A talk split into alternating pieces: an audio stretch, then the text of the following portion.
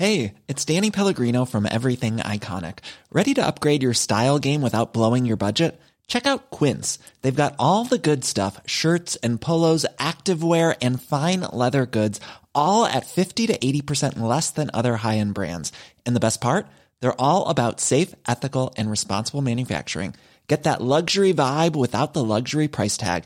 Hit up quince.com slash upgrade for free shipping and 365 day returns on your next order. That's quince.com slash upgrade.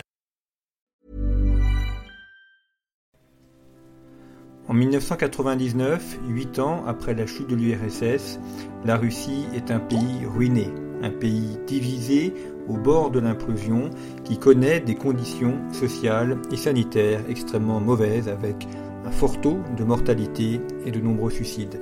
Les années Helsinki ont été marquées par la corruption, par le développement des mafias, si bien qu'on peut légitimement se poser la question de savoir si la Russie est un pays qui ne va pas disparaître. Vladimir Poutine devient Premier ministre, puis président de la Fédération de Russie, et c'est ce bilan de 20 ans de pouvoir, 20 ans du monde à l'heure de Vladimir Poutine que ce numéro de conflit essaye d'analyser.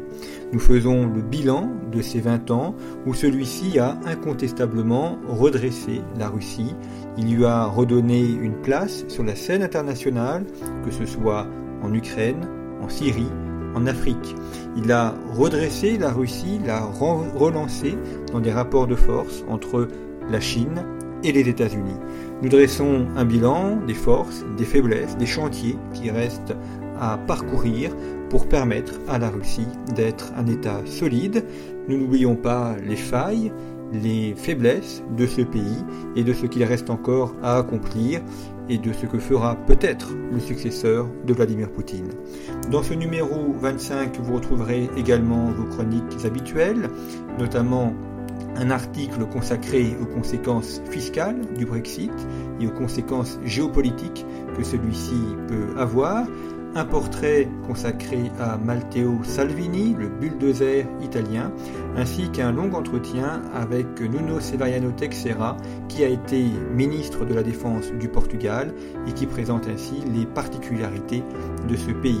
Nous revenons sur la crise de Hong Kong, ainsi que sur l'année Jeanne d'Arc, car 2020 est une année Jeanne d'Arc, avec une interprétation géopolitique de Jeanne d'Arc et son rôle dans la bataille de Patay.